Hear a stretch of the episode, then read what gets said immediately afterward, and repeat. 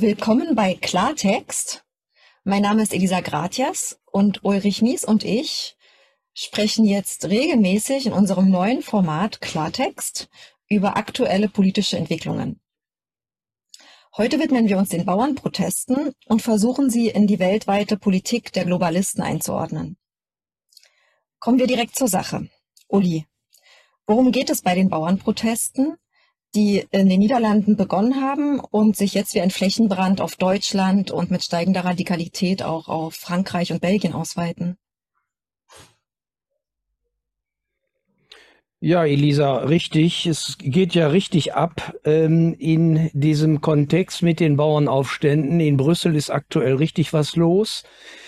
Aber wie gesagt, nicht nur dort, sondern eben äh, diese Bauernaufstände scheinen sich ja wie eine Art Flächenbrand nun über Europa zu ziehen.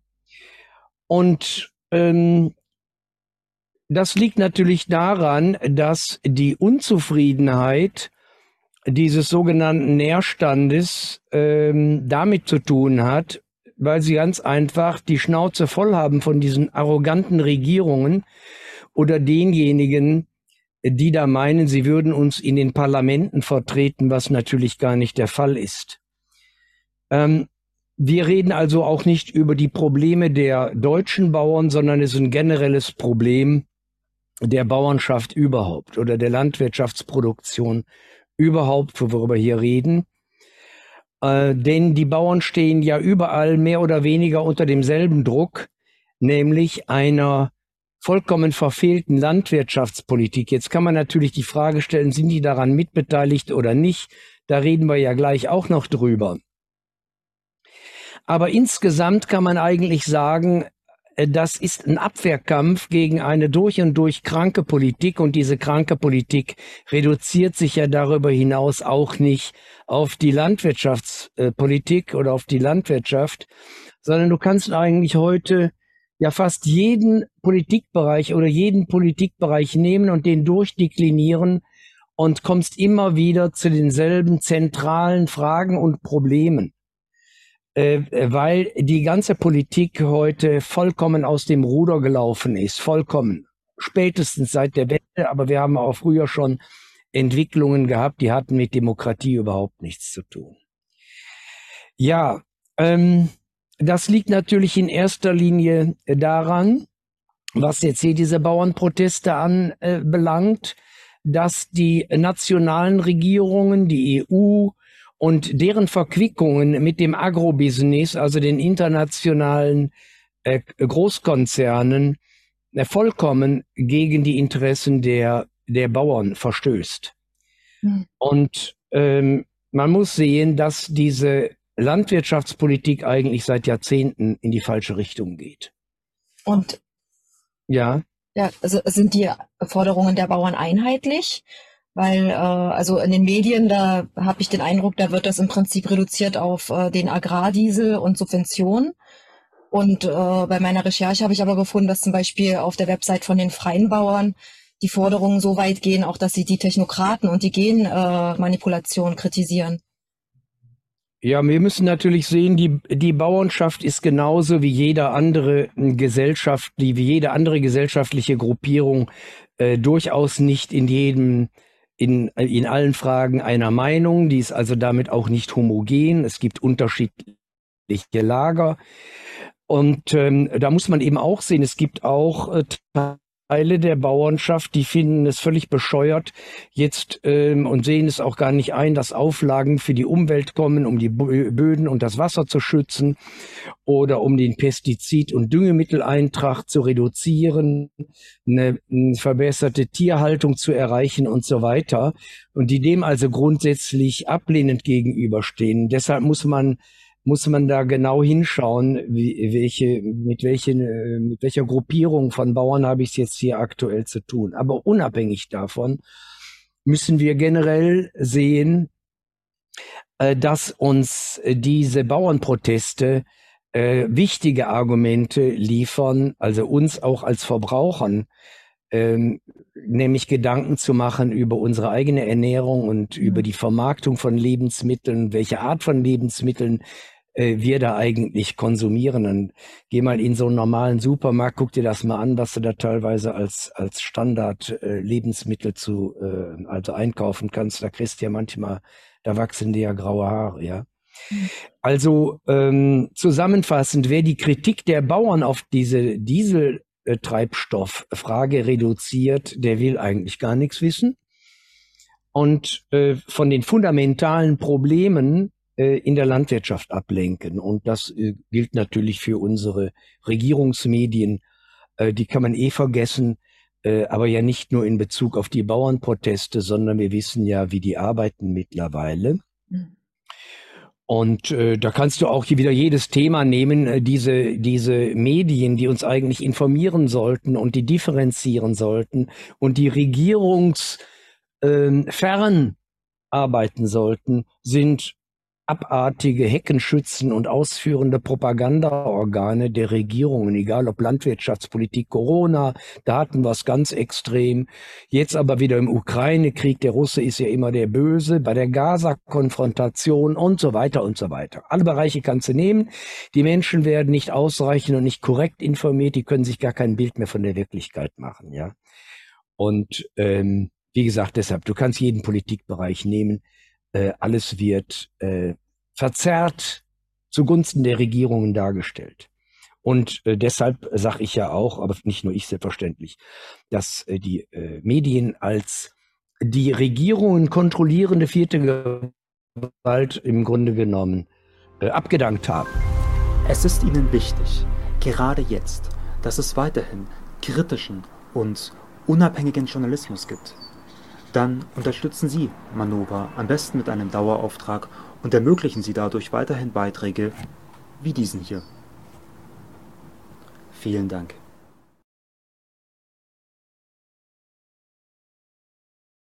Zurück zu den Bauern. Ähm, könnten Sie einige Forderungen nennen, die die haben, außer Agrardiesel? Ja. Äh, ja klar, also ich, es ist so, ich habe mich ähm, gestern sehr, sehr lange mit einem Landwirtschaftsexperten unterhalten. Der wollte auch gar nicht mehr gehen. Äh, wir haben uns da auch immer mehr in Rage geredet, ja. Und äh, aber das war wirklich ein, er ist auch ein älterer Herr, der ist äh, sehr aktiv, der ist nämlich aktiv in unserer solidarischen Landwirtschaft, die, ähm, wo ich unter anderem auch Mitglied äh, bin. Und ähm, ja, es geht eigentlich bei den Forderungen der Bauern, wie ich gesagt habe, um einen Abwehrkampf. Und trotz ihrer Heterogenität kann man eigentlich zentrale Forderungen der Bauern zusammenfassen. Man kann sagen, es geht um bürokratische Bevormundung, also sie, sie wollen sich nicht mehr bürokratisch bevormunden lassen. Und der Experte hat gesagt, wenn du dir jetzt so einen normalen landwirtschaftlichen Betrieb anschaust, dann sind wir als Landwirte mindestens zu einem Viertel, sogar bis zu einem Drittel, manchmal darüber hinaus mit bürokratischem Müll äh, zugetaktet mhm. und kommen eigentlich gar kaum noch zu unserer eigentlichen Arbeit. Dann ist zu nennen die katastrophale Preisentwicklung für landwirtschaftliche Produkte generell. Dann ist als weiterer Punkt zu nennen, dass die Monopolisten in Handel und in der Lebensmittelindustrie den Bauern die Preise diktieren. Die sind ja nicht frei in ihrer Preisgestaltung. Die kriegen gesagt, das und das kriegst du jetzt für einen Liter Milch und so weiter und so weiter. Ja, dann haben wir noch als nächsten Punkt, der ganz wichtig ist, dass ähm, wir seit Jahren oder Jahrzehnten eigentlich schon von einer immer weiter voranschreitenden Konzentration der landwirtschaftlichen Betriebe in Richtung groß, große Einheiten sprechen müssen. Und das geht natürlich immer zu Lasten der kleinbäuerlichen Landwirtschaft. Also eine gigantische Fehlentwicklung auf der ganzen Linie. Dann natürlich auch dieser Punkt, äh, der ja auch in den Mainstream-Medien oder nur in den Mainstream-Medien genannt wird, nämlich Wegfall steuerlicher Begünstigungen am Beispiel auch des äh, äh Dieseltreibstoffs. Und dann richten sich aber auch zahlreiche äh, Landwirte dagegen, dass äh, ja nun zunehmend Gen- und Laborfleisch ähm, diskutiert wird und auch manche Weichenstellungen in diese Richtung gehen, um die also auf äh, großindustrielle Weise zu produzieren, Insektenindustrie, alles als vermeintliche Alternative zur traditionellen Landwirtschaft. Das wären einige wesentliche Punkte. Und äh, äh wichtig ist eben, das hat ja auch massiv zugenommen, dass der Staat den Bauern immer mehr Auflagen auf, äh, auf den Hals drückt, die sie all zu erfüllen haben. Das korrespondiert natürlich wieder mit den äh, mit der Bürokratie und Überbürokratisierung, ja. Und sie beklagen eben auch diese diese gigantische Dokumentationswut, äh, die sie da zu erfüllen haben, die zugenommen hat. Sie müssen ein Düngebuch führen und so weiter und so weiter. Und also sie sind permanent mit diesem Bürokrat mit dieser bürokratischen Überlast äh, konfrontiert. Und ähm, viele sagen, das ist eine reine Verwaltungsdiktatur, mit der wir hier zu tun haben und gegen die wir hier ankämpfen. Aber wenn man das alles mal zusammennimmt, dann ähm, kann man natürlich Entwicklungen, die seit Jahrzehnten schieflaufen, nicht innerhalb von ein, zwei Jahren korrigieren. Und dazu brauchten wir ja auch eine Politik, die wirklich willentlich etwas ändern wollte, was sie ja gar nicht will, sondern sie will ja gerade diese perversen Entwicklungen weiter auf die Spitze treiben. Also Und wenn man, ja, sag mal. Äh, könnte man äh, zusammenfassend sagen, dass die zerstört werden sollen, damit das dann am Ende an groß, an die multinationalen Konzerne geht? Ja klar, das ist eigentlich das auch, was dahinter steht. Nur, mhm. das sagt natürlich keiner. Ist doch mhm. völlig klar. Also du kannst ja, äh, du kannst einen Menschen ja ähm, erschießen oder du kannst ihn schleichend ermorden. Ne? Also das, äh, das geht ja alles. Also es ist einfach eine Frage der Methodik, wie man damit umgeht, um zum Beispiel jetzt die Landwirtschaft oder Teile der Landwirtschaft zumindest aus der Produktion zu nehmen und dann, wenn man also Teile der Landwirtschaft aus der Produktion nimmt und damit natürlich auch die Lebensmittelsicherheit der Bevölkerung gefährdet, ähm, dann äh, geht das natürlich dann, äh, weil die Flächen zum Teil ja dann ungenutzt sind, an äh, die Riesenkonzerne. Die Flächen gehen dann an die Riesenkonzerne. Oder werden wie die niederländische Regierung das beabsichtigt dann zu Bauland. Ne? Mhm. Kann man auch machen. Wie die Leute dann alle ernährt werden sollen, die sollen dann vielleicht irgendwie Insektenpulver fressen, ich weiß es nicht. Aber man sieht insgesamt diese völlig perverse und kranke äh, Entwicklung.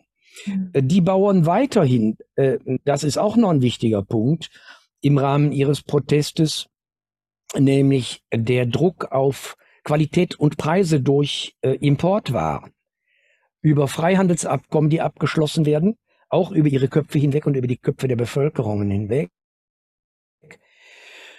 Und die französischen Bauern, aber nicht nur die, regen sich insbesondere auch über diese Billigimporte aus der Ukraine auf, die ja auch ohne jede Auflage oder Kontingentierungen jetzt hier reingedrückt werden. Ist aber ein Teil der Kriegführung, das muss man ganz klar sehen. Verstehen viele nicht. Ist ein Teil der Kriegführung, die hier läuft. Und äh, die EU die ja auch nur über unsere Köpfe hinweg regiert. Und die brauchen wir ja auch eigentlich gar nicht. Das ist ja ein bürokratischer Moloch, in dem 45.000 äh, Menschen als äh, schmarotzende Bürokratie zu Lasten der Steuerzahler äh, agieren.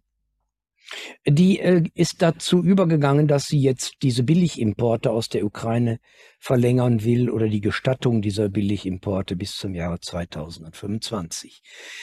Also ähm, man kann generell sagen, dass die Politik, aber ich würde sagen unabhängig auch selbst von der Landwirtschaftspolitik immer dazu, immer mehr dazu übergeht, vollendete Tatsachen zu schaffen. Mhm. Ob das an die, den Menschenimport, der hier als Migrationspolitik verkauft wird aus äh, Krisengebieten. Wenn die einmal hier sind, sind vollendete Tatsachen geschaffen, ganz einfach. Genauso macht man in der Landwirtschaft vollendete Tatsachen. Damit die gar nicht mehr zurückkommen, gar nicht mehr zurück, äh, äh, äh damit das nicht mehr zurückgeht. Und wenn ich natürlich jede, jede Menge landwirtschaftlicher Betriebe ruiniert und zerstört habe, weil ich sie immer mehr unter Druck setze, durch die unterschiedlichsten Maßnahmen, die ich gerade genannt hatte, wie beispielsweise Billigimporte, dann sind die schon mal tot, dann sind die schon mal weg. Also hat man da irreversible Tatsachen geschaffen. Und das machen die permanent auf allen, auf allen Politikfeldern. Äh, der Landwirtschafts, ein anderer Landwirtschaftsexperte, mit dem ich mich unterhalten habe, der hat einen wichtigen Punkt genannt, den habe ich überhaupt gar nicht auf dem Schirm gehabt. Von dem anderen, da habe ich schon ein bisschen was verstanden, aber ähm, das ist auch ein Punkt, den, der ist ja völlig unterhalb der Wahrnehmungsschwelle für äh, die normalen Menschen draußen, mhm. für uns auch, nämlich, ähm, die kriegen keine Kredite mehr. Das heißt, selbst wenn du einen landwirtschaftlichen Betrieb hast und möchtest deinen Laden umstellen, deine Produktion umstellen, äh, möchtest deine Stelle erweitern, weil, weil du, äh, sag mal, sagst, meinen Tieren soll es auch besser gehen, als Beispiel jetzt nur. Und ich brauche da mal einen Kredit, Kredit über 100.000 oder 150.000, kriegen die nicht mehr. Das heißt, wenn du nicht mehr ähm, Zugang zum Kreditwesen hast, weil man es dir von oben abschnürt, dann ist äh, in vielen Bereichen deiner eigenen Betriebsentwicklung Sense, dann ist Schicht. Und das ist, wie gesagt, ein ganz wichtiger Punkt, so der äh, eben unterhalb der Wahrnehmungsschwelle, unterhalb unseres Radars liegt, wie man die kaputt mhm. macht. Und ähm, ich sage ja, und unsere, unser Gespräch ja auch das letzte schon und die äh, nächsten, die folgen werden, sind ja im Grunde genommen äh, alles das. Äh, wir befassen uns also mit äh, einem Krieg, den die Globalisten gegen die Völker führen. Mhm. Und dieser Krieg wirkt sich natürlich auf die einzelnen Gesellschafts- und Wirtschaftssektoren in unterschiedlicher Art und Weise aus. Und, und jetzt gerade heute reden wir über die Bauern, ja. Und hat es dann zum Beispiel, der äußert sich ja dann auch darin, dass jetzt, jetzt wehren sich die Bauern, sie gehen auf die Straße und werden aber als rechts denunziert. Also warum werden jetzt auf einmal noch die Bauern wieder als rechts äh, denunziert? Ja, aber äh, da kommen wir gleich zu, Elisa. Ich äh, will noch hier ergänzend sagen, wie, wie pervers und wie ungerecht dieses ganze äh, Regime überhaupt funktioniert, dieser Globalisten, ich nenne die ja, bezeichne die ja als Globalfaschisten, ähm, liegt ja daran, dass sie also einmal immer mehr tendieren in, zu immer mehr größeren Flächen und auch dann diesen Landgrabbern, wie zum Beispiel Bill Gates, ähm, die Möglichkeit geben, dann äh, Landwirtschaft, also landwirtschaftliche Produktionsflächen zu kaufen. Der hat also in den USA alleine etwa 270.000 Hektar gekauft und damit unter seine Kontrolle mhm. gebracht. Das muss man sich mal reintun. Das heißt also, äh, die kleinbäuerliche Landwirtschaft wird ruiniert und die großen, was immer die nachher da mit den Flächen auch anstellen, äh, kaufen, äh, kaufen die Ländereien auf, ja. Also, und man muss sehen, äh, das ist ja alles im Kombipack zu sehen. Und wenn die tatsächlich das wollen, äh, was wir vermuten oder was sie ja teilweise auch selber sagen, nämlich, dass sie nicht nur die Landwirtschaft ändern wollen, sondern auch die Be Weltbevölkerung reduzieren wollen, dann sind die mit der Politik, die die betreiben, genau auf der richtigen Schiene. Ne? Denn das kann man machen, also wie gesagt, über die Rausnahme von Landwirtschaftsflächen, Reduktion der Anbauflächen und damit der potenziellen zukünftigen Lebensmittelverknappung. Dann können wir uns gegenseitig aufs Maul hauen, nicht? Weil ich gerne dein, dein, dein, dein Kohl hätte, den, den, den du aber hast. Und so weiter. Also es ist ein, als ein, ein, eine widerwärtige Form der Kriegführung. Ähm, Jemand produziert auch Chaos und unter Umständen Bürgerkriege sogar, wenn äh, die Menschen äh, mit Lebensmittelverknappung konfrontiert sind. Ne? Mhm. Also das geht alles in Richtung aus meiner Sicht, das sind schwerste organisierte Staatsverbrechen. Aber das hatten wir ja gerade nicht, denn die Corona-Nummer, die liegt ja gerade hinter uns, gehört auch zu diesem, zu einem Riesenpaket des organisierten Staatsverbrechens. Das ist nun äh, ja eine ganz perfide Drecksnummer, äh, aber hat ja System, ne? Da machen wir uns hier nichts vor. Und ähm, die herrschenden Politikkader, wie ich die nenne, die Parteienoligarchen, Demokratie, die keine Demokratie ist, also sagen wir einfach mal, wenn wir uns jetzt hier auf Deutschland mal kaprizieren, die Berliner Parteienoligarchen, hm. äh, äh die simulieren ja seit, seit Jahren Demokratie. Und draußen die Menschen müssen immer noch glauben, sie lebten in einer Demokratie. Manche schwadronieren ja auch davon, ach, unsere Demokratie ist in Gefahr. So ein Schwachsinn. Wir haben keine mehr und fertig, ja, oder wir haben nur noch so eine Fassade. Deshalb haben wir ja schon vor ein paar Jahren dieses Buch Fassadendemokratie und mhm. tiefer Staat rausgebracht. Und völlig klar ist ja, wenn du so eine Politikkaste, so ein Politik-Establishment äh, angreifst und so dieser Bauernkampf ist ja eine Art Angriff natürlich gegen die herrschende äh, Politik, äh, dann ähm, müssen die natürlich, weil sie argumentativ nichts mehr auf der Pfanne haben, gar nichts. Du hast ja auch keine Argumente. Mhm. Egal welchen Politikbereich du äh, anschneidest oder Regierungspolitik kritisierst, du wirst immer bepöbelt. Du wirst nur angemacht, du wirst bepöbelt und wirst als äh, rechts geframed. Dass das mit rechts zum äh, hier überhaupt gar nichts zu tun hat, darum geht's überhaupt gar nicht. Aber das ist die klassische Propaganda. Und die funktioniert, ne? Machen wir uns nichts vor. Das Schlimme ist, diese Globalfaschisten, wozu diese Berliner Politkaste gehört, betreibt selber Polit äh, faschistoide Politik. Mhm. Ähm, und man kann eigentlich sagen, äh, rechts neben denen steht nur noch die Wand. Mhm. Ja. Und ähm, das lässt sich auch daran zeigen, dass sie ja jetzt so ein krankes Gesetz äh, gemacht haben, Hinweisgeberschutzgesetz, in dem also der äh, äh, das gegenseitige Denunzieren innerhalb der Bevölkerung offiziell zum neuen Volkssport erhoben wird. Ein verbrecherisches, faschistisches Gesetz ist das nichts anderes. Also zusammenfassend kann man sagen, wir kommen ja gleich wieder zu der Bauernfrage, dass, äh, aber ist ganz wichtig hier dieses, äh, äh, dieser Einschub dass äh, die Herrschaftsklicken sich ähm, um von ihren gigantischen politischen Fehlleistungen abzulenken, sich gegen Kritik immunisiert haben und immer weiter versuchen, sich dagegen zu immunisieren und so eine Art Schutzwall um sich bauen, um ihre Blase zu schützen vor Angriffen. Das machen sie sehr gut, das machen sie sehr geschickt. Dafür müssen wir ja als Steuerzahler auch Millionen und Abermillionen, wenn nicht Milliardenbeträge bezahlen für die eigene Verarschung, für die eigene Propaganda, die gegen uns geführt wird oder in diesem Falle dann gegen die Bauern geführt wird und oder gegen den kleinen und Mittelstand äh, geführt wird, gegen eine ganze Bandbreite von Berufssparten, die auf Begehren geführt wird. Und ähm, ja, das geht aber alles in die Richtung natürlich äh, diesen globalistischen oder globalfaschistischen Ansatz, wie ich den nenne, ähm, vor Kritik abzuschirmen, abzuschirmen.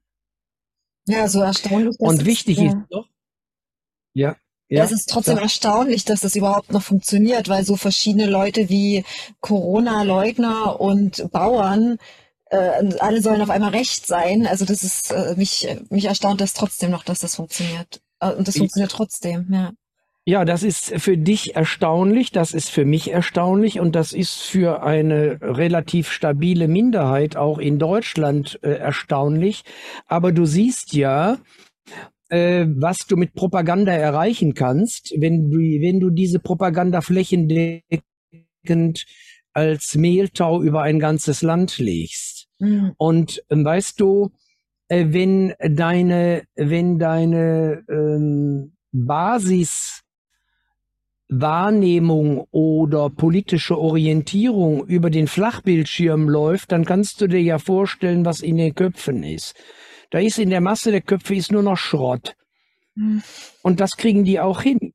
Die Hitler-Faschisten haben das hingekriegt mit ihren Massenaufmärschen und mit dem Volksempfänger. Und heute ist das Fernsehen die Nummer eins ähm, der Massenmanipulation, die die Menschen sich auch noch freiwillig zuführen. Na und sogar in Das diesen ist ja das Erschütternde. oder Bildschirme in Straßenbahnen, Bahnhöfen. Also das ist ja, Genau. also selbst wenn man zu Überall, Hause nicht überall merkt, wirst du ja, Überall wirst du bemüllt, ähm, also propagandistisch zugemüllt oder zugeschallt. Und äh, aber das haben wir beim letzten Mal schon andiskutiert. Davor muss man sich selber schützen. ja. Aber wenn man, wenn man, wenn man gar nicht mehr merkt, dass man diesen Schutzwall braucht, dann brauchst du, äh, wenn du schon voll oder zumindest halb idiotisiert bist, jeden Abend denselben Input, damit du die Scheiße glaubst, die sie dir gestern schon erzählt haben oder schon 300 Mal erzählt haben. Hm. Ne? Das sind ja auch zum Teil Suchtkranke, die sich immer wieder denselben Müll anhören. ja, und wahrscheinlich und, kommt man äh, irgendwann auch, achso, ja, Verzeihung.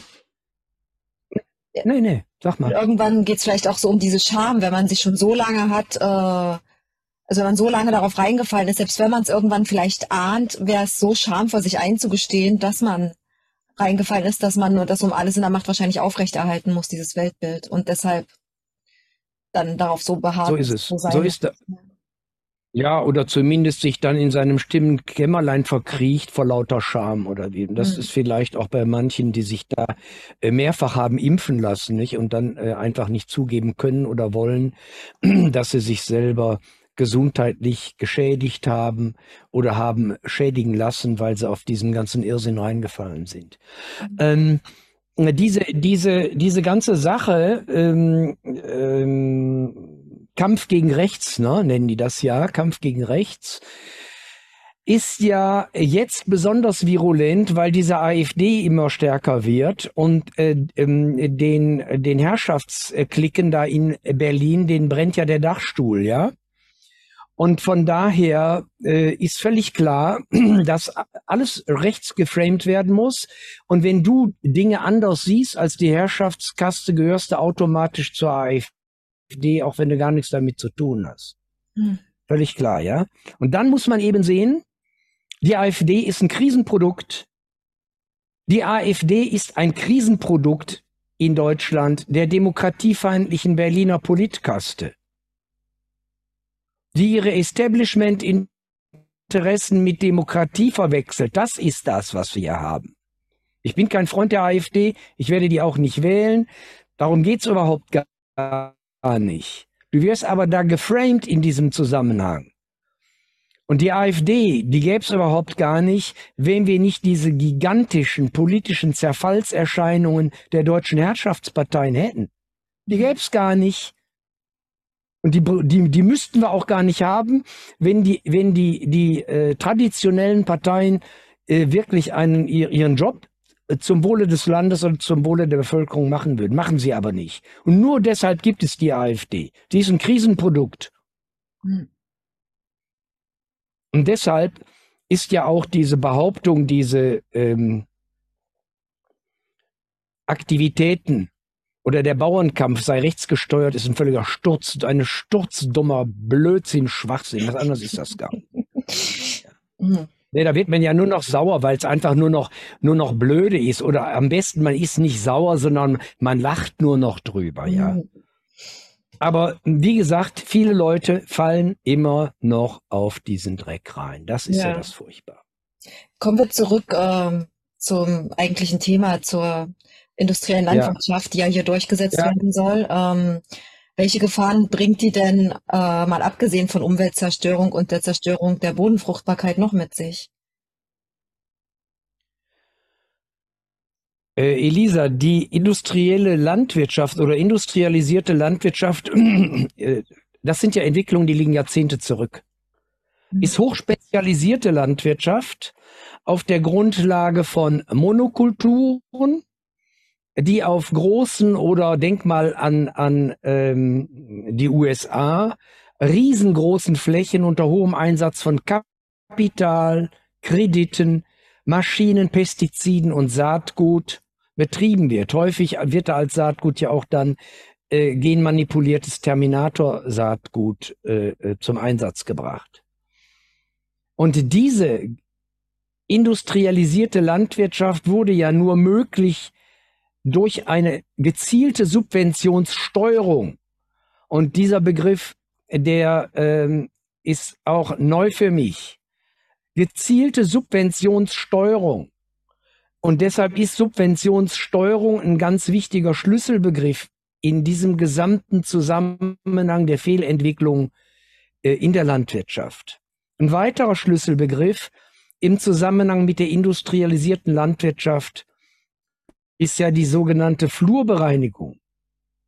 Und Flurbereinigung wurde seit Ende der 1950er Jahre bereits äh, realisiert und durchgeführt mit der aufkommenden europäischen Wirtschaftsgemeinschaft und führte dazu, dass äh, Flächen gerodet wurden, dass äh, Hecken äh, verschwanden, äh, Ackerrandstreifen verschwanden, Bäche äh, kanalisiert wurden, Auwälder trockengelegt wurden und so weiter und so weiter.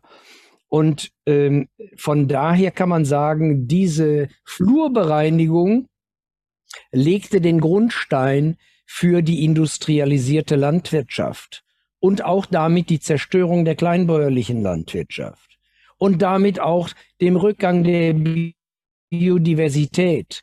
Fahr mal mit deinem Auto von Hamburg nach München, da musst du zwei Insektenflecken äh, äh, von deiner Windschutzscheibe abkratzen. Äh, als ich noch äh, Junge war, äh, da war nach äh, 200, 300 Kilometern äh, die Windschutzscheibe derart vollgeschmiert mit Insektenleichen, da musstest du dann äh, an die ähm, Tankstelle, Autobahntankstelle fahren und deine Windschutzscheibe sauber machen. Das heißt also, wir haben es hier mit einem, äh, mit einem flächendeckenden Biodiversitätsrückgang zu tun, nicht nur äh, von Insektenpopulationen, sondern all den äh, darauf äh, aufbauenden und beziehungsweise von Insekten lebenden äh, äh, Tier, der, der gesamten Tierwelt, Vogelwelt und so weiter. Mhm. Und so dekliniert sich dann der, der Rückgang der Biodiversität und das ist eigentlich das Schlimmste und das Grauenhafteste äh, an, an Zivilisationsverbrechen, was wir hier begehen. Ja.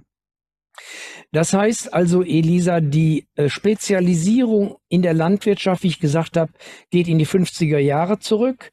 Viele sagen, industrialisierte Landwirtschaft liegt schon, geht eigentlich langsam im Takt los mit der aufkommenden Industrialisierung, also seit 1850 oder so. Aber diese, diese Hochspezialisierung, äh, von der ich jetzt hier gerade gesprochen habe, im Sinne der Flurbereinigung und so weiter, geht richtig zur Sache dann ab den 1950er Jahren. Früher war das ja mal so, da hatte der Landwirt grundsätzlich Respekt vor der Natur. Äh, das kann man ja heute leider nicht für alle Landwirte sagen, äh, aber für viele gilt es eben immer noch, zumindest für die kleinbäuerliche Landwirtschaft, die mhm. ja von der Natur wissentlich auch lebt und auch davon lebt, äh, nämlich von der Diversifizierung ihrer Produktion. Wenn ich das noch sagen darf, ganz kurz, mhm. ähm, der, der erste EU-Kommissar ähm, war der Siko Manshold und der hat mal in die Welt gesetzt, äh, ja, also Betriebe unter 100 Hektar, die kannst, die du eigentlich vergessen. Betriebe unter 100 Hektar sind nicht überlebensfähig. Und dann haben die ihr gesamtes Subventionssteuerungsprogramm an diese Vorgaben geknüpft. Und dann hieß es also, der Bauer müsse mindestens 55 Kühe halten, um von der EU Subventionen bekommen zu können. Das heißt also, die haben über die Subventionen die Größe deines Betriebes gesteuert. Mhm. Ja, und das haben die dann auch über ihre Landwirtschaftsberater den Bauern klargemacht dass sie völlig bescheuert sind, wenn sie diversifizierte kleinbäuerliche Landwirtschaft betreiben. Alles muss groß und super sein. Du brauchst Riesenmaschinen. Nicht, du dann als, als äh, einzelner Traktorführer 100 oder 200 Hektar alleine bewirtschaften kannst und so weiter und so weiter, nicht? Äh, aber da, damit nicht genug und dann ähm, bringen die ja so einen Wahnsinn. Erstmal wollen sie die Betriebe groß machen und die Bauern mussten mindestens 55 äh, Kühe halten und dann ging der Schuss, kam der Schuss von der anderen Seite und dann haben die gesagt, nee, jetzt kriegt er eine Abschlachtprämie, ne, weil wir zu viel Milch, äh, Milch produziert haben. Daran sieht man den ganzen Irrsinn, diesen Schwachsinn, der aber in der Politik permanent äh, produziert wird. Die laufen dem eigenen Wahnsinn, den sie produzieren, nicht nur in der Landwirtschaft, permanent hinterher. Mhm. Oder bei der Kriegsproduktion, nicht? Was alles an, die machen, die richten nur Scheiße an eigentlich, ja. Ähm, ja. Und dann kann man eigentlich sagen, und das äh, ähm, ist wohl so, dass ähm, natürlich die Subventionen nicht nur über die Steuergelder laufen, sondern dass bei vielen Bauern es heute dann so ist über die Subventionssteuerung, dass ähm, viele Bauern 50 Prozent ihres Finanzvolumens über Subventionen bekommen. Und wenn dann eine, ein Teil der Subventionen, wie zum Beispiel am Agrardiesel, wegfällt, kannst du deinen Laden zumachen. Und deshalb sind diese hochsubventionierten Landwirtschaftsbetriebe, von denen mir der Landwirtschaftsexperte gesagt hat, bei manchen ist dieser Subventionsanteil zur, äh, des eigenen Betriebes liegt sogar bis zu 80 Prozent. Und wenn, wenn die sich im Grunde genommen oder wenn die gesamte eigene Produktion nur noch über dieses Steuerungselement der Subvention läuft, dann nimmst du einen Teil dieser Subvention raus, weil die ja immer am Limit arbeiten mhm. und dann geht dein Betrieb kaputt. Und das ist eigentlich das Erschütternde auch. Ja, und ähm, dann hat er mir noch gesagt, äh, dass zum Beispiel der Schweinefleischpreis sich seit 30 Jahren mehr oder weniger gar nicht geändert hat. Kannst du dir mal reintun. Ja. Und was das alles anbelangt, wenn du deinen Betrieb so hochspezialisiert eingestellt hast, hast einen Schweinemastbetrieb oder so einen Hühnerbetrieb oder sowas Grauenhaftes, wirst du ja auch immer erpressbarer über die Preissituation, die draußen herrscht. Mhm. Und im Fazit kann man eigentlich sagen, dass die vor dem Hintergrund dieser ganzen Steuerung die, ähm, die Großbetriebe die großen Unternehmen Bestimmungen bestimmen, wo es für die Bauern lang geht, wie es weitergeht. Und das, das Erschütternde ist eigentlich, dass ähm, die industrialisierte Landwirtschaft mit ihrer Hochspezialisierung und mit ihrem Monokulturanbau den Landwirten ihre Unabhängigkeit genommen hat, weil sie die Flexibilität über die über Diversifizierung ihrer Anbaumethoden genommen haben, rausgenommen haben. Das ist das Erschütternde. Ja, das Erschütternde ist auch, das macht ja auch also den ganzen Planeten kaputt. Jetzt langfristig merken wir, dass dadurch die Böden, also das haben wir ja gemerkt, dass die Böden zerstört werden, hatte ich ja selber gesagt in der Frage. Aber dass dadurch eben dann auch, dass es die Bauern gar nicht merken. Also warum brauchen wir so lange, um überhaupt zu erkennen, was da also wie weitreichend das ist. Deswegen finde ich es gut, dass wir das jetzt so global einordnen, weil das ist ja eben nicht auch nicht nur in Europa, so in anderen Ländern ist das ja schon viel fortgeschrittener. Ähm. Der, der, der Experte hat mir gesagt, der hat ja auch 25-jährige Erfahrung in Mittel- und Lateinamerika als Landwirtschaftsberater. Der sagt, die ganzen kranken Entwicklungen, die da sind, also in den Ländern der sogenannten Peripherie, der sogenannten Dritte Weltländern, mit all dem Irrsinn, der da abgeht, den haben wir hier mehr oder weniger auch. Und das ist das. Und ähm, ich habe, ich meine, dass wir mal in dem Film We Feed the World gewesen. Äh, den kann man sich aber auch nur angucken, wenn man psychisch einigermaßen stabil ist. Ich meine, da ging es um Baumwollproduktion in, in äh, Ostafrika. Ich weiß nicht mehr genau in welchem Land. Dann haben die sich darauf spezialisiert und die Böden, die hättest du dir nachher mal angucken sollen. Da war gar nichts mehr. Mhm. Das war nachher nur noch Wüste.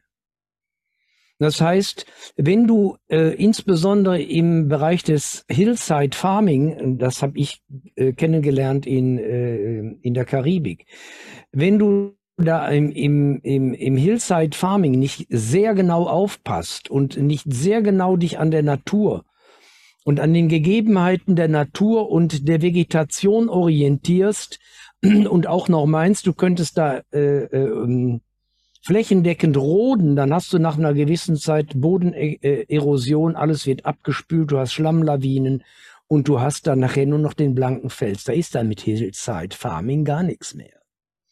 Und ich habe also, ja, also das, ja. die ja, bitte.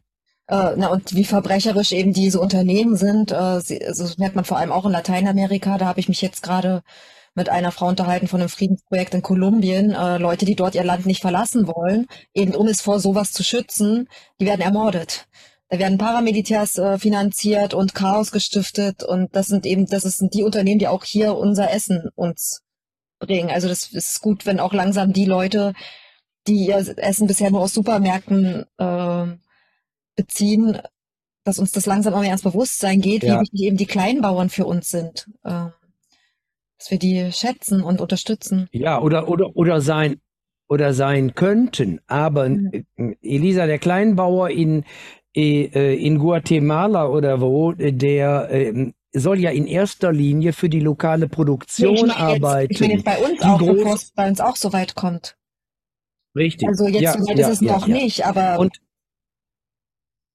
ich brauche keine Erdbeeren im Winter aus Südafrika, ja? Hm. Als Beispiel. Und das ist das. Wir müssen einfach hin zur lokalen Produktion und zur lokalen Konsumtion. Und es gibt ja, gibt ja Initiativen, die haben ja auch aufgezeigt oder auch in Filmen gezeigt und so weiter, was da alles vom Norden in den Süden und vom Süden in den Norden gekarrt wird, die überflüssigen Wege, die Transportwege, der ganze Irrsinn des, des äh, äh, Treibstoffverbrauchs und so weiter. Das geht ja in eine Umweltbilanz, die die da in Berlin offenbar gar nicht führen. Das geht ja gar nicht da ein. Scheint die auch, das scheint ja noch am Arsch vorbeizugehen, weil sie ja ihre, ihre kranke äh, Produktion weiterführen wollen, nicht? Über den Weg auch doch der Freihandelsabkommen, damit dann noch mehr Billigzeug aus irgendwelchen armen Ländern kommt, wo man dann vor Ort den Kleinbauern die Strukturen zerrüttet weil er da, weil er da 100 Hühner hat, was weiß ich, irgendwo in Ghana und dann kommt die EU und, und drückt dem da irgendwelche ähm, äh, Hühnerabfälle rein da in den Markt. Dann kann der gar nicht mehr existieren, ist doch völlig logisch. Ja, da sind wir genau bei dem Thema. Aber ganz wichtig. Auch, ja. Ja, ja, na, sag mal. Also ja. ich, äh, zu dem Thema, wo ich auch noch wollte, eben das, das Agrobusiness. Äh, also da gibt's ja die großen, die wir alle kennen, Bayer, Monsanto, Cargill, Syngenta, aber heute spekulieren ja auch BlackRock, also Finanzgiganten wie BlackRock und auch die Wall Street mit Nahrung. Und äh, die Agrarkonzerne verkaufen ihr Gensaatgut und Pestizide an die Bauern und bereichern sich an deren Armut. Also ist ja genau, was wir gerade beschreiben. Aber jetzt gehen die Bauern hier bei uns auf die Straße, aber ist das ihre, also deines Erachtens überhaupt dann wirkungsvoll, diese Proteste? Das wird sich noch zeigen, ob die wirkungsvoll sind. Also ähm, äh, zu welchen Methoden die noch greifen müssen, ähm, da möchte ich mich jetzt hier im Einzelnen nicht zu äußern. Ich habe gerade gehört, äh, dass dieser äh, Bundestag äh, in Berlin äh, auch äh, dieser Subventionsstreichung des Agrardiesels zugestimmt hat. Da fragt man sich eigentlich, für wen sind die überhaupt da? Aber weißt du was, Elisa? Die brauchen Geld für ihre Kriege. Mhm. Die müssen an allen Ecken und Kanten sparen, äh, um, um ihre Kriege und ihre sonstige perverse, kranke, abartige Politik äh, bezahlen zu können. Die wissen doch gar nicht mehr, wo sie die Kohle noch herholen sollen. Ja, und gleichzeitig und wenn das gesagt, ist es auch Absicht, oder? Also wenn die Bauern eh... Alles ist Absicht. In der, in der Politik passiert nichts, hat irgendein amerikanischer Präsident, glaube ich mal gesagt, in irgendeiner äh, Stunde, als der helle war. In der Politik äh, passiert nichts, was nicht vorher auch so geplant war. Das siehst du an allem, was läuft. Das heißt, wenn die jetzt hunderte Milliarden in, die, in, in, in, in den Kriegsapparat stecken, was kommt am Ende dabei raus, Elisa? Krieg. Ja, dazu widmen wir ja auch noch eine, eine eigene eine eigene Folge. Genau, das, das, das, wird noch, das wird noch richtig spannend, ja.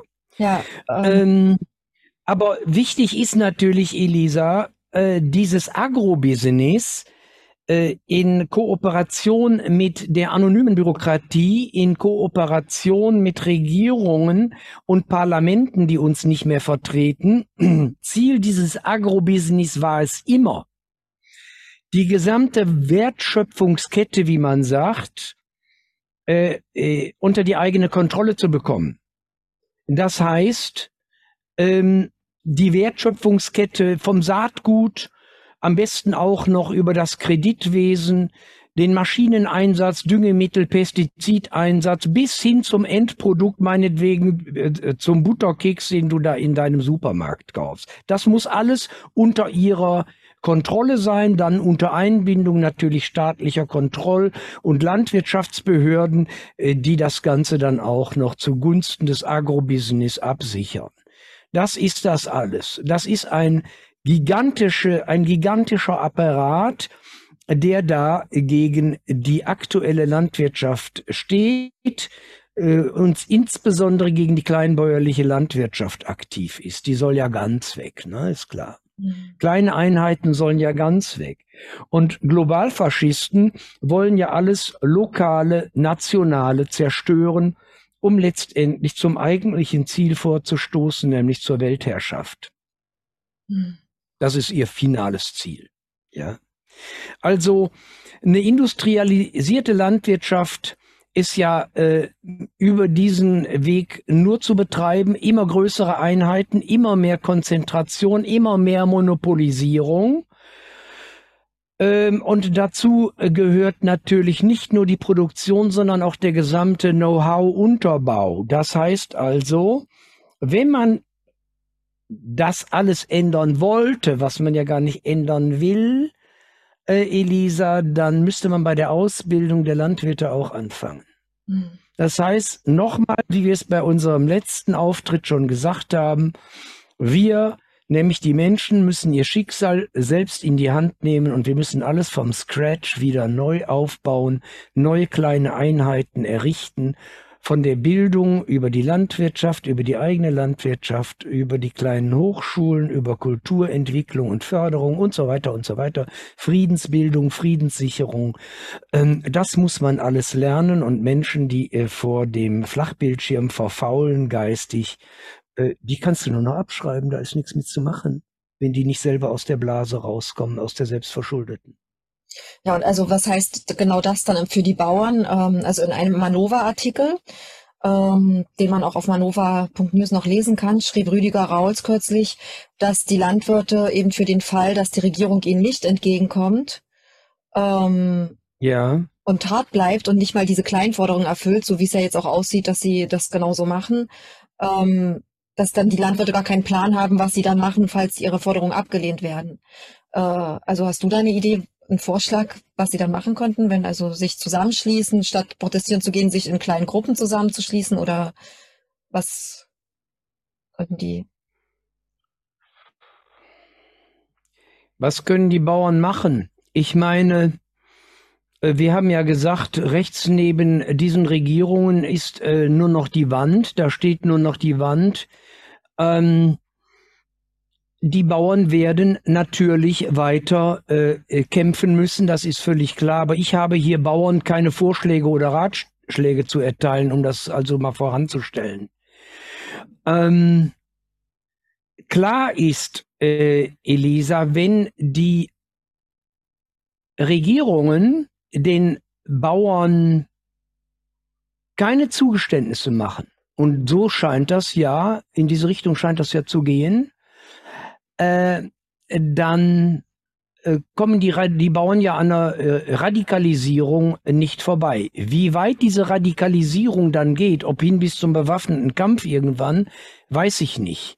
Aber Lügenregime treten nicht freiwillig ab und sie werden natürlich, wenn sich der äh, Bauernaufstand radikalisieren sollte, mit ihren Drecksmedien alles versuchen, den Bauernprotest zu kriminalisieren. Nicht nur zu sagen, die Bauern sind, sind äh, die Bösen, wie wir es ja vorher auch schon waren. Sie werden versuchen, sie zu einer kriminellen Vereinigung zu machen. Mhm. Das ist völlig klar. Ähm, Aber noch eins, Elisa, der Bauernkampf ist nicht isoliert zu sehen und darf auch nicht isoliert gesehen werden. Denn die Globalfaschisten führen Krieg gegen die Gesamtgesellschaft. Nur die Flachbildschirmseher, die kapieren es immer noch nicht.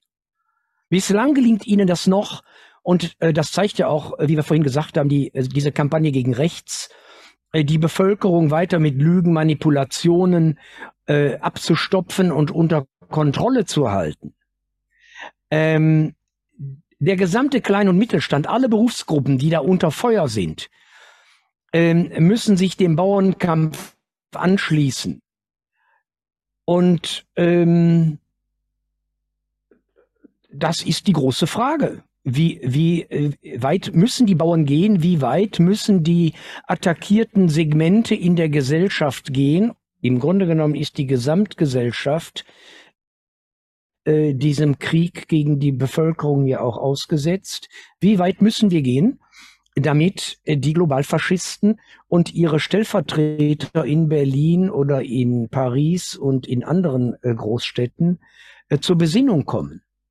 Und ähm, wie gesagt, ich kann da keine großartigen Ratschläge äh, erteilen. Aber es scheint tatsächlich so zu sein, dass die Regierungen äh, diese äh, Radikalisierung wollen.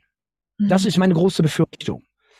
Unter Umständen auch, Elisa, um, das ist meine größte Sorge, worüber wir dann ähm, beim nächsten Mal sprechen werden, dass diese Bande uns noch in den großen heißen Krieg treibt. Mhm. Ja. Und äh, dass, dass sie äh, jetzt diese äh, innenpolitische Eskalation brauchen und auch wollen, um vom großen heißen Krieg abzulenken. Das ist meine größte Sorge. Also wir stehen mitten im Feuer, machen wir uns hier nichts vor. Mhm. Bei unseren Recherchen haben wir auch äh, den Agrarrebell Sepp Holzer gefunden, der etwas mutmachender ja. wirkt als Bauer. Ähm, und der bezeichnete allerdings äh, die Bauernproteste als, äh, also der sagte, dass die ziemlich spät kommen und hat auch die Bauern schon als Sklaven auf dem eigenen Land bezeichnet. Also würdest du dich dem anschließen, oder? Wenn ich das jetzt richtig verstanden habe, dass er da recht hat. Nach all dem, was wir jetzt hier ausgebreitet haben, würde ich sagen, ja, die sind, äh, dass der, dass der Holzer recht hat. Und das äh, ist aber nicht nur Holzers äh, Anschauung, sondern viele Bauern sehen das ja selber so, dass sie nichts mehr zu sagen haben, dass sie mehr oder weniger äh, ab abhängige Menschen auf eigenem Boden sind. Und dieser eigene Boden, der äh, gehört ihnen ja vielleicht bald nicht mehr, weil er dann, ähm, wenn sie völ völlig in die Verschuldung abgedriftet sind, dann an die Großkonzerne übergeht oder an, an staatliche Sektoren übergeht, die dann da ähm, 15 Minuten äh, Großkonzentrationslager mit Freigang errichten wollen. Ähm, ja, ich sehe das genauso wie der Sepp Holzer. Mhm.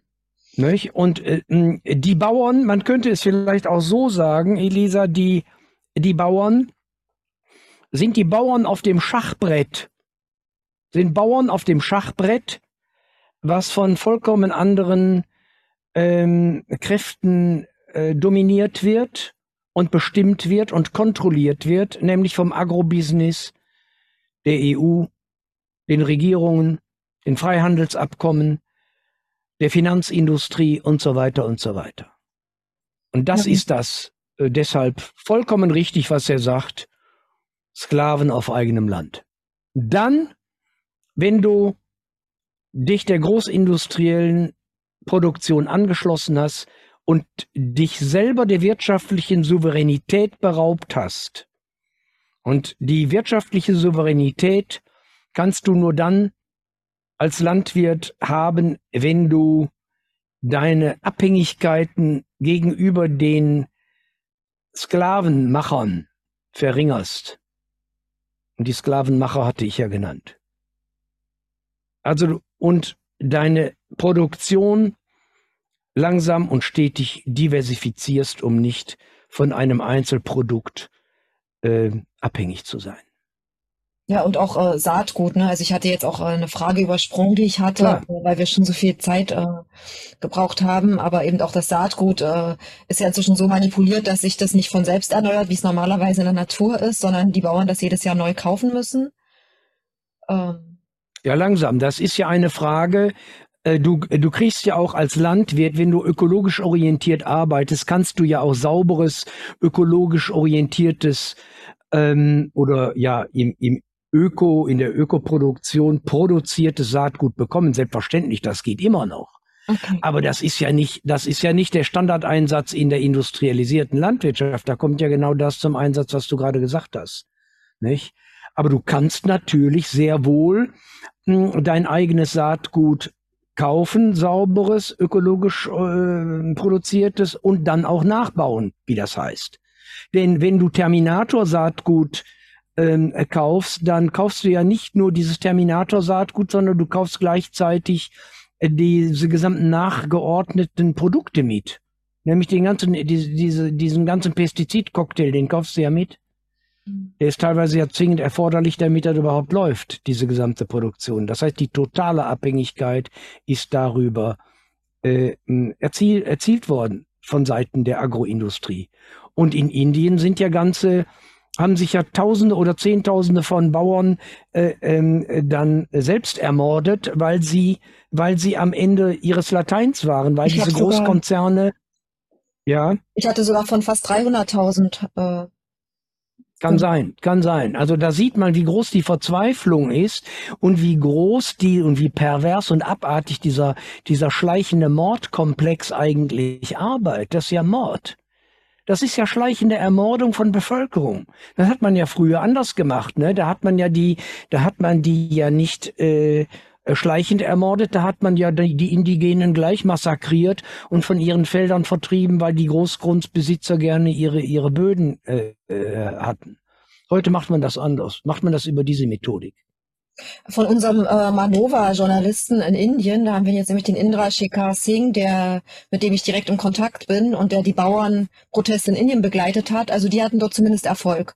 Das ist dann vielleicht für die deutschen Bauernproteste auch ein, also kann ein Vorbild sein, eventuell, wenn Sie das mal nachlesen bei uns auf Manova äh, über die Bauernproteste in Indien. Super. Also da sind ganz viele Bauern, Ja, haben auch ihre Tradition mit Kasten und so weiter über, überwunden und sind alle zusammen dann äh, nach Neu-Delhi gefahren und haben dort alles Ja. blockiert und die Modi-Regierung musste die Gesetze dann damals zurücknehmen. Aber jetzt zum Abschluss des Gesprächs äh, kommen wir im Prinzip letztendlich zum großen Bogen aller unserer Gespräche, äh, warum wir diese Reihe jetzt machen quasi. Ähm, dieses, also was in ihrem, in deinem Buch äh, das Einmaleins des Staatsterrors äh, ja beschrieben wird, die nihilistische Revolte gegen das Leben selbst, ähm, die dann überall zum Ausdruck kommt und die sieht man halt hier in der Landwirtschaft, in der industrialisierten Landwirtschaft extrem gut, eben durch die Monokulturen, Pestizide, Genmanipulation, Ausbeutung, Verarmung der Landwirte. Äh, jetzt ist aber die Zerstörung der Biodiversität. ja, auch, also es, äh, wie könnte aber in Anbetracht dessen eine Strategie für ein menschliches Zusammenleben aussehen? Also wenn wir das jetzt wissen, was könnte die Strategie sein, das anders zu gestalten? Oder gibt es da vielleicht auch schon Initiativen? Es gibt unendlich viele Initiativen und ähm, die kennen wir ja teilweise gar nicht, weil wir ja auch da gar nicht hinreichend vernetzt sind. Ich habe ja vorhin auch gesagt, ähm, hier alleine in unserem Raum gibt es also zahlreiche ähm, ähm, Projekte solidarischer Landwirtschaft, die äh, auch nicht alle nach demselben Muster arbeiten und funktionieren. Aber das ist schon mal ein Ausstieg aus der industrialisierten Landwirtschaft. Hm. Und es funktioniert. Und es ist unfassbar, was auf kleinen Flächen äh, da erwirtschaftet werden kann. Das ist unglaublich. Ich bin ja kein äh, ähm, praktizierender Landwirt, habe da viel zu wenig Ahnung von. Ich hätte da gerne mehr Ahnung von, aber man hat ja leider nur ein Leben. Also äh, dann äh, sieht man, wie wie viel Output du erreichen kannst auf kleinen Flächen, wenn du diversifiziert arbeitest. Nur das heißt, vollkommen, sich vollkommen ablösen von allem, was bisher ähm, gelaufen ist als industrialisierte Landwirtschaft. Und ähm, du hast ja die Frage gestellt, äh, ist das nicht eigentlich, ist diese industrialisierte Landwirtschaft nicht eigentlich auch Teil äh, einer nihilistischen Revolte oder das, was die Regierungen da jetzt anstreben, im Sinne einer nochmaligen Verstärkung äh, äh, von Monopolisierung und Pervertierung von Landwirtschaft, also in Richtung äh, Insektenfarmen und was für ein Mist sich nicht sonst noch alles ausdenken. Das geht alles in Richtung äh, der nihilistischen Revolution, also Kampf gegen das Leben. Und die Ausweitung des Krieges ist Kampf gegen das Leben. Und äh, sich nicht tatsächlich für eine völlig neue Land- und vor allen Dingen auch Forstwirtschaft, Land- und Forstwirtschaft einzusetzen, die also äh, sich mehr an den Erfordernissen der Natur orientiert, das ist alles nihilistische Revolte gegen das Leben, völlig klar. Und äh, viele Menschen haben sich so sehr von der Natur abgekoppelt, die merken das überhaupt gar nicht.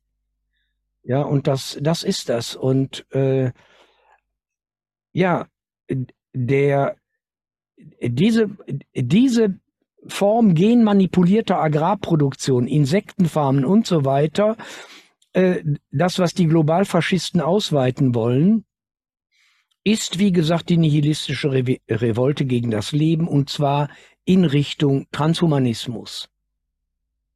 Dazu gehört ja ein, ganz, ein ganzes Paket und alles das, was hier aktuell läuft, ist die Richtung Transhumanismus, äh, die, äh, für die sich ja Klaus Schwab und Konsorten äh, des World Economic Forum einsetzen und daran kleben, klebt die internationale Finanzindustrie, die Regierungen, die sich mit ihnen verbündet haben, gegen die Bevölkerungen und gegen das Leben. Und gegen die müssen wir weiter anarbeiten. Und was Nicht sind vergessen, vor allen Dingen. Ja, aber und was wären dann so Die Alternative ist dazu ganz anders.